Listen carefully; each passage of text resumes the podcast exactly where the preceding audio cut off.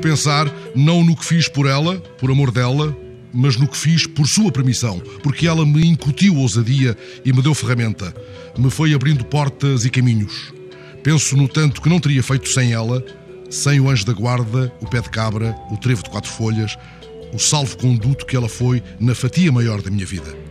Sem ela, eu não teria estado na grande casa debruçada sobre o rio Alva, uma tarde inteira a conversar com Fernando Vale, sobre as andanças com o Torga pela Serra, sobre modos de viver e de lutar num tempo de sombras, nem noite dentro na casa do povo de Vila Alva, ouvindo do Manuel da Fonseca, que era já quase canto gregoriano, aquela moda que as mulheres cantavam na cozinha, enquanto preparavam migas para a nossa mesa.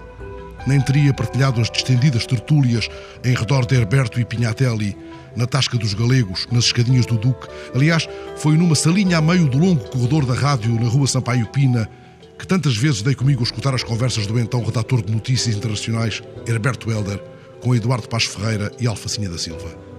Eu tinha acabado de chegar do sul do mundo, onde citara alternadamente frases do Nietzsche e do livro vermelho do Mal, nos anúncios de estação à hora certa, como se isso me permitisse beijar os seus lábios de intenso carmim.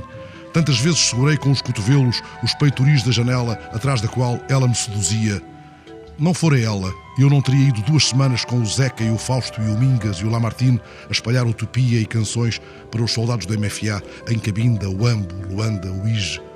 Nem teria sido por três longos dias enviado especial à Casa Branca, um apiadeiro do ramal de Évora, onde registrei os sons de comboios de mercadorias do fim de tarde e de cães ladrando em fundo, pensando naquilo que Brando Lucas me tinha ensinado a respeito de ser ela e não a TV, prima afastada, a irmã dileta do cinema, profundidade de campo maior que a dela, de facto, não existe.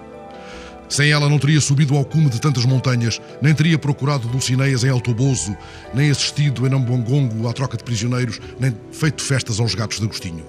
Há quem a queira e a faça e a tome em pastilhas, doses breves e inócuas, pequenos ais, pequenos uis. Outros alvitram que há de finar-se e antecipam em seu lugar novos suportes, como dizem, alçapões talvez e fogos fatos.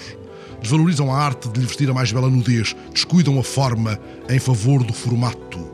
E do mesmo passo, prodigalizam a sua eficácia inócua e efêmera em vertiginosa sequência de likes e outras luzinhas à ilharga do seu corpo antigo. Querem dela flashes, um olhar suspenso e vítreo, um toque e foge quase virtual temem o seu abraço demorado, a sua conversa fluindo, o requinte que é da sua condição de rainha.